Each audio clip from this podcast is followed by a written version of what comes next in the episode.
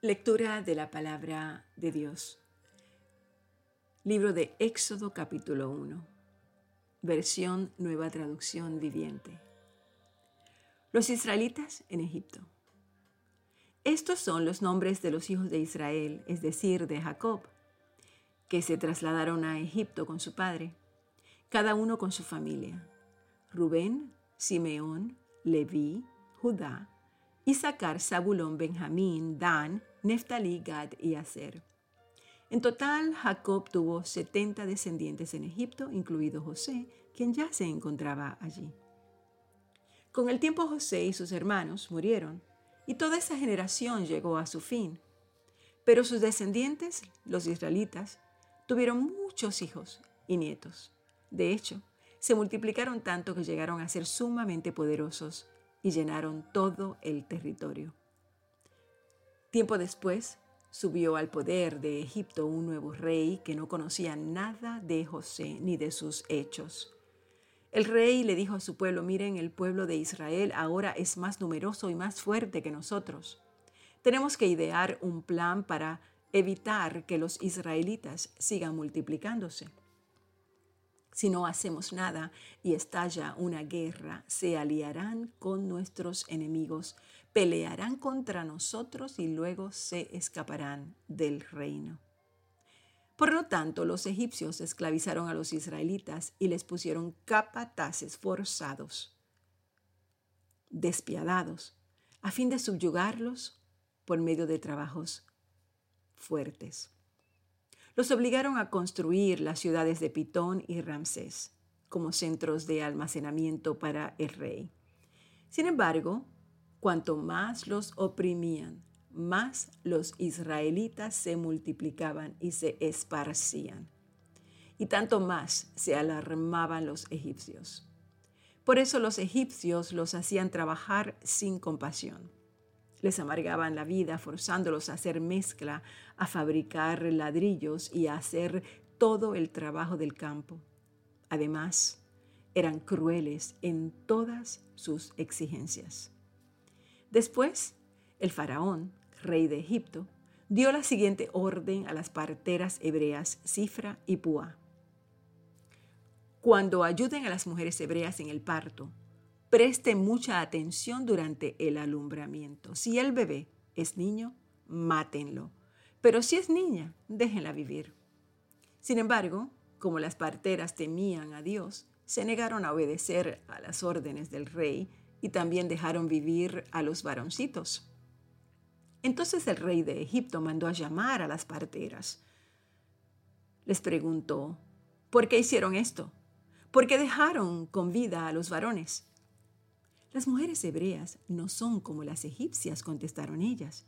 Son más vigorosas y dan a luz con tanta rapidez que siempre llegamos tarde. Por eso Dios fue bueno con las parteras y los israelitas siguieron multiplicándose y se hicieron cada vez más poderosos. Además, como las parteras temían a Dios, Él les concedió su propia familia. Entonces el faraón dio la siguiente orden a todo su pueblo. Tiren al río Nilo a todo niño hebreo recién nacido, pero a las niñas pueden dejarlas con vida. En esos días, un hombre y una mujer de la tribu de Leví, que se habían casado, la mujer quedó embarazada y dio a luz un hijo. Al ver que era un niño excepcional, lo escondió durante tres meses. Cuando ya no pudo ocultarlo más, tomó una canasta de juncos de papiro y la recubrió con brea y resina para hacerla resistente al agua. Después puso al niño en la canasta y la acomodó entre los juncos a la orilla del río Nilo. La hermana del bebé se mantuvo a cierta distancia para ver qué era lo que le iba a pasar al niño. Al poco tiempo, la hija del faraón bajó a bañarse en el río y sus sirvientas se paseaban por la orilla. Cuando la princesa vio a la canasta entre los juncos, mandó a su criada a que se la trajera. Al abrir la canasta, la princesa vio al bebé hermoso. El niño lloraba y ella sintió lástima por él. Seguramente es un niño hebreo, se dijo así. Entonces la hermana del bebé se acercó a la princesa. Le dice, ¿usted quiere que yo vaya a buscar una mujer hebrea para que le amamante al bebé? Sí, consigue una, contestó la princesa. Entonces la muchacha fue y llamó a la misma madre de Moisés. Toma este niño y dale el pecho por mí, le dijo la princesa a la madre del niño. Te pagaré por tu ayuda. Así que la mujer se fue con el bebé a su casa y lo amamantó. Años más tarde, cuando el niño creció, ella se lo devolvió a la hija del faraón, quien lo adoptó como su propio hijo y lo llamó Moisés. Porque dijo, lo saqué del agua. Muchos años después, cuando ya Moisés era adulto, él salió a visitar a los de su propio pueblo, a los hebreos, y vio con cuánta dureza los obligaban a trabajar. Durante su visita vio que un egipcio golpeaba muy fuerte a uno de sus compatriotas hebreos. Entonces Moisés miró a todos lados para asegurarse de que nadie lo observaba y mató al egipcio y lo escondió el cuerpo en la arena. Al día siguiente, Moisés sale de nuevo a visitar a los de su pueblo y vio a dos hebreos que estaban discutiendo, estaban peleando. Le pregunta a Moisés al que había empezado la pelea, ¿por qué le pegas a tu hermano? El hombre le contesta, ¿quién te nombró para ser nuestro príncipe y juez? ¿Acaso vas a matarme como mataste ayer al egipcio? Entonces Moisés se asustó y pensó, todos saben lo que hice. Efectivamente, el faraón se enteró de lo que había ocurrido y trató de matar a Moisés, pero él huyó del faraón y se fue a vivir a la tierra de Madián. Cuando Moisés llegó a Madián, se sentó junto a un pozo. El sacerdote de Madián tenía siete hijas, quienes fueron al pozo como de costumbre para sacar agua y llenar los bebederos para los rebaños de su padre. Pero llegaron unos pastores y las echaron de allí. Entonces Moisés se levantó de un salto y las rescató de los pastores y luego sacó agua para los rebaños de las muchachas. Cuando las jóvenes regresaron a la casa de Reuel, su padre, él les preguntó, ¿por qué hoy han regresado tan pronto? Un egipcio nos rescató de los pastores, contestaron ellas, y después nos sacó agua y dio de beber a los rebaños. ¿Y dónde está ese hombre? le preguntó el padre, ¿por qué lo dejaron allá? Invítenlo a comer con nosotros. Moisés aceptó la invitación y se estableció allí con Reuel, y con el tiempo Reuel le entregó a su hija Séfora por esposa. Más tarde, ella dio a luz un hijo, y Moisés lo llamó Gersón. Pues, explicó, he sido un extranjero en tierra extraña. Con el paso de los años, el rey de Egipto murió pero los israelitas seguían gimiendo bajo el peso de la esclavitud. Clamaron por ayuda y su clamor subió hasta Dios, quien oyó sus gemidos y se acordó del pacto que había hecho con Abraham, Isaac y Jacob.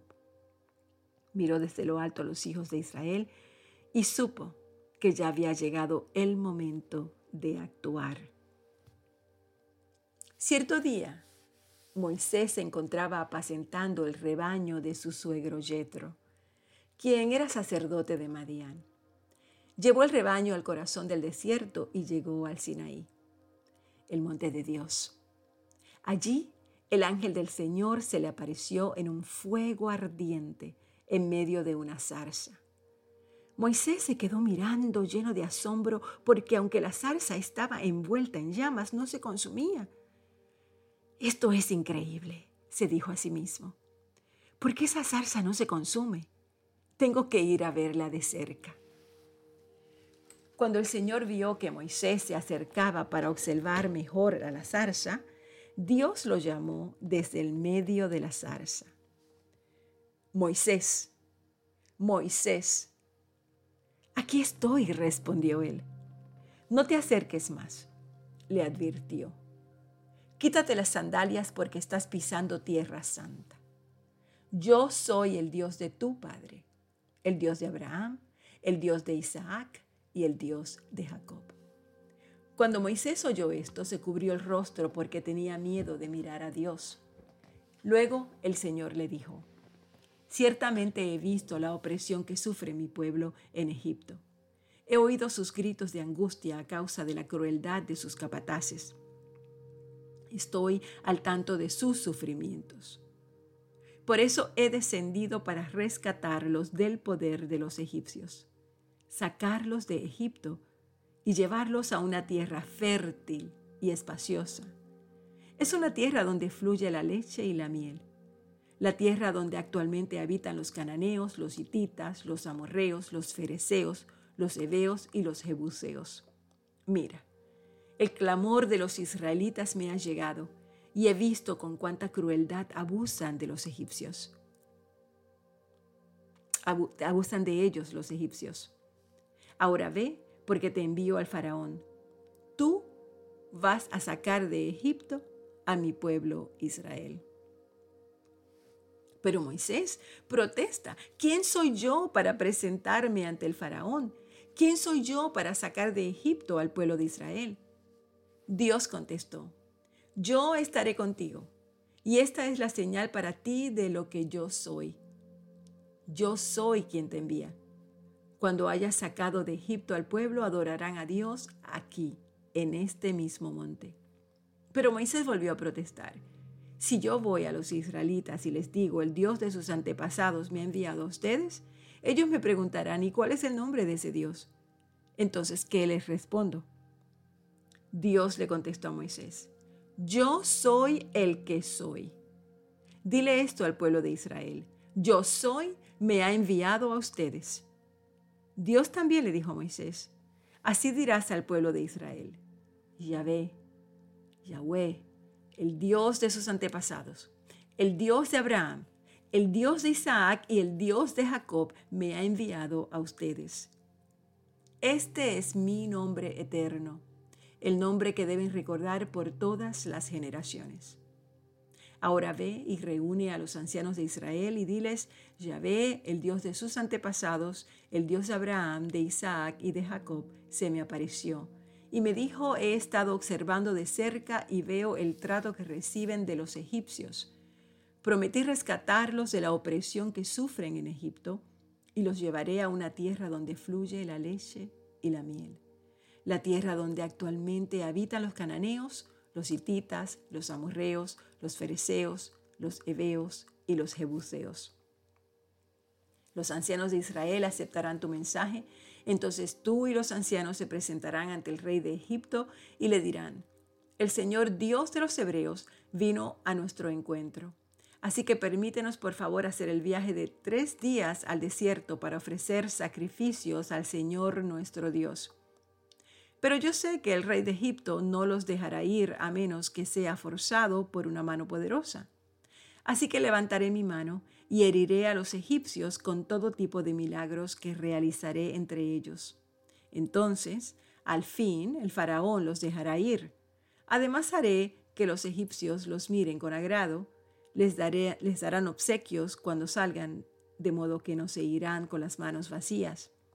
Toda mujer israelita pedirá a sus vecinas egipcias y a las mujeres extranjeras que vivan con ellas toda clase de objeto de plata y de oro y prendas costosas. Y con estos vestirán a sus hijos e hijas y así despojarán a los egipcios de sus riquezas. Sin embargo, Moisés protestó de nuevo. ¿Qué hago si no me creen o no me hacen caso? ¿Qué hago si me dicen el Señor nunca se te apareció? Entonces el Señor le pregunta, ¿qué es lo que tienes en la mano? Una vara, una vara de pastor, contestó Moisés. Arrójala al suelo. Así que Moisés la tiró al suelo y la vara se convirtió en una serpiente. Entonces Moisés saltó hacia atrás, pero el Señor le dijo, extiende la mano y agárrala de la cola. Entonces Moisés extendió la mano y la agarró y la serpiente volvió a ser una vara de pastor. Realiza esta señal, le dijo el Señor, y ellos creerán que el Señor, el Dios de sus antepasados, el Dios de Abraham, el Dios de Isaac y el Dios de Jacob, de veras se te apareció. Luego el Señor le dice a Moisés, ahora mete la mano dentro de tu manto. Entonces Moisés metió la mano dentro de su manto y cuando la sacó la mano estaba blanca como la nieve afectada por una grave enfermedad de la piel. Ahora vuelve a meter la mano dentro de tu manto, le dijo el Señor. Así que Moisés metió la mano de nuevo y cuando la sacó estaba tan sana como el resto de su cuerpo. El Señor le dijo a Moisés, si no te creen ni, te, ni se convencen con la primera señal milagrosa, se convencerán con la segunda. Y si no te creen ni te escuchan aún después de estas dos señales, entonces recoge un poco de agua del río Nilo y derrámala sobre el suelo seco. En cuanto lo hagas, el agua del Nilo se convertirá en sangre sobre el suelo. Pero Moisés rogó al Señor, Oh Señor, yo no tengo facilidad de palabra, nunca la tuve, ni siquiera ahora que tú me has hablado. Se me traba la lengua y se me enredan las palabras. Entonces el Señor le preguntó, ¿quién forma tu boca? ¿O quién forma la boca de una persona? ¿Quién decide que una persona hable o no hable? Que oiga o no oiga? Que vea o no vea? ¿Acaso no soy yo el Señor? Ahora ve, yo estaré contigo cuando hables y te enseñaré lo que debes decir. Pero Moisés suplicó de nuevo. Te lo ruego, Señor, envía a otro, cualquier otro. Entonces el Señor se enojó con Moisés y le dice, de acuerdo, ¿qué te parece tu hermano Aarón, el levita? Yo sé que él habla muy bien. Mira, ya viene en camino para encontrarte y estará encantado de verte. Habla con él y pon las palabras en su boca. Yo estaré con los dos cuando hablen y les enseñaré lo que tienen que hacer. Aarón será tu vocero ante el pueblo. Él será tu portavoz y tú tomarás el lugar de Dios ante él al decirle lo que tiene que hablar. Lleva contigo tu vara de, pastor y úsala para realizar las señales milagrosas que te mostré. Luego Moisés volvió a la casa de Jetro, su suegro, y le dijo, por favor, permíteme volver a Egipto para visitar a mis parientes. Ni siquiera sé si todavía viven. Ve en paz, le respondió Jetro. Antes de que Moisés saliera de Madián, el Señor le dijo, regresa a Egipto porque ya han muerto todos los que querían matarte.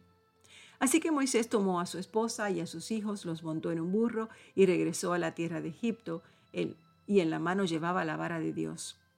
El Señor le dijo a Moisés, cuando llegues a Egipto, preséntate ante el faraón y haz todos los milagros que te he dado el poder de realizar pero yo le endureceré el corazón y él se negará a salir del pueblo.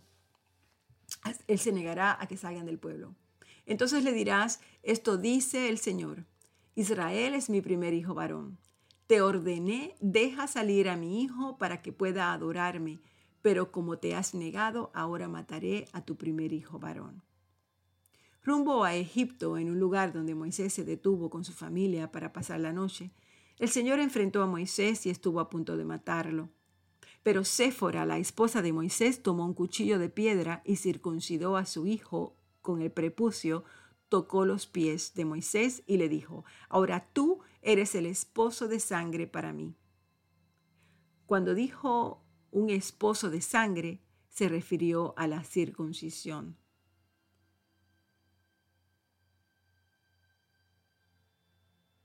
Después de ese incidente, el Señor lo dejó en paz. Ahora bien, el Señor le había dicho a Aarón, ve al desierto para encontrarte con Moisés. Así que Aarón fue a encontrarse con Moisés en el monte de Dios y lo abrazó. Moisés le contó todo lo que el Señor le había ordenado que dijera y también le contó acerca de las señales milagrosas que el Señor lo mandó a realizar.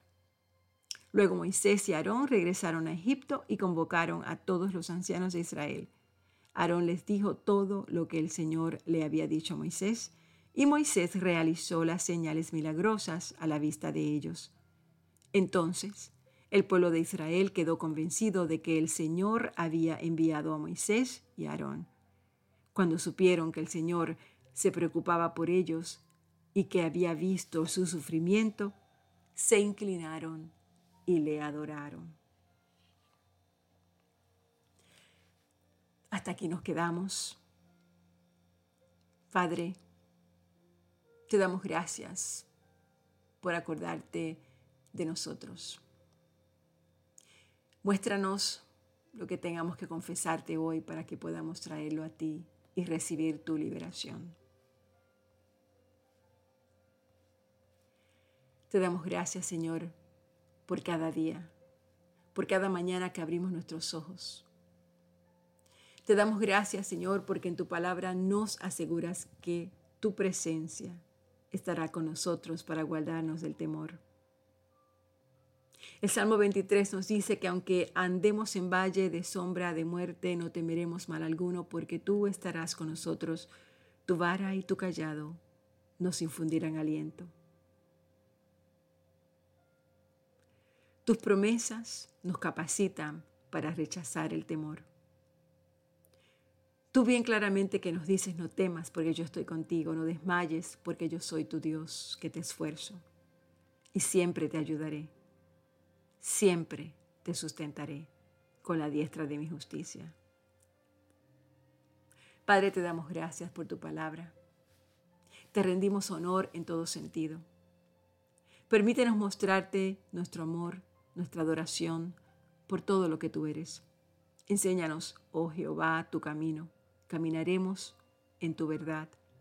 Afirma nuestros corazones para que temamos tu nombre. Te alabaré, Jehová, Oh Dios mío, con todo mi corazón te alabo, te glorifico. Ayúdame a darte siempre la gloria de vida, porque te adoro y alabo por encima de todo.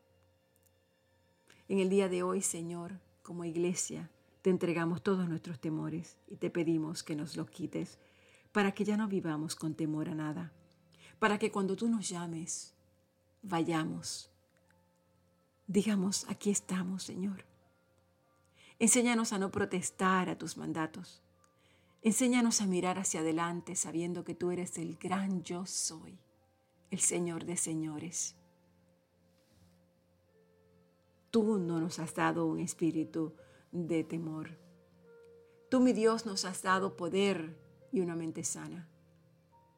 En tu presencia todo nuestro temor se va porque tu amor se lo lleva. Ayúdanos, Señor, a hacer de la alabanza nuestra primera reacción al temor cuando venga a nosotros. Cuando tú nos llames, Señor, que la reverencia a ti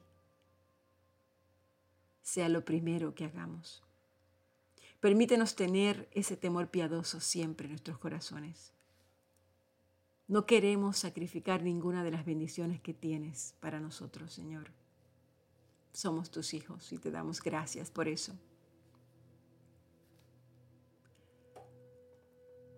Padre, en el día de hoy nos presentamos a ti en humildad. En el día de hoy, mi Dios, te damos gracias por el regalo que nos diste de la fe. Y te pedimos que aumentes nuestra fe cada día. Gracias, Padre.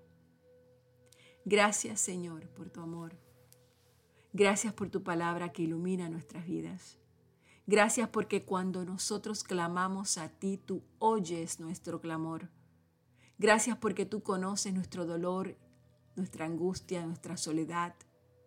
Tú conoces cada uno de los pasos que damos, Señor. Y tú conoces, mi Dios, lo que necesitamos. Tú nunca llegas tarde. Tú siempre llegas en el momento preciso para rescatarnos, para amarnos, para levantarnos, para edificarnos y para bendecirnos. Te damos gracias, Señor, por las pruebas, porque son ellas, mi Dios, las que nos acercan cada vez más a ti y las que revelan nuestro carácter, las que revelan todas aquellas cosas, Señor, que tú quieres quitar de nosotros. Así que Padre, en el día de hoy te bendecimos y te glorificamos. Te pedimos que te quedes con nosotros. Todo esto, Padre, te lo pido en nombre de Jesús. Amén.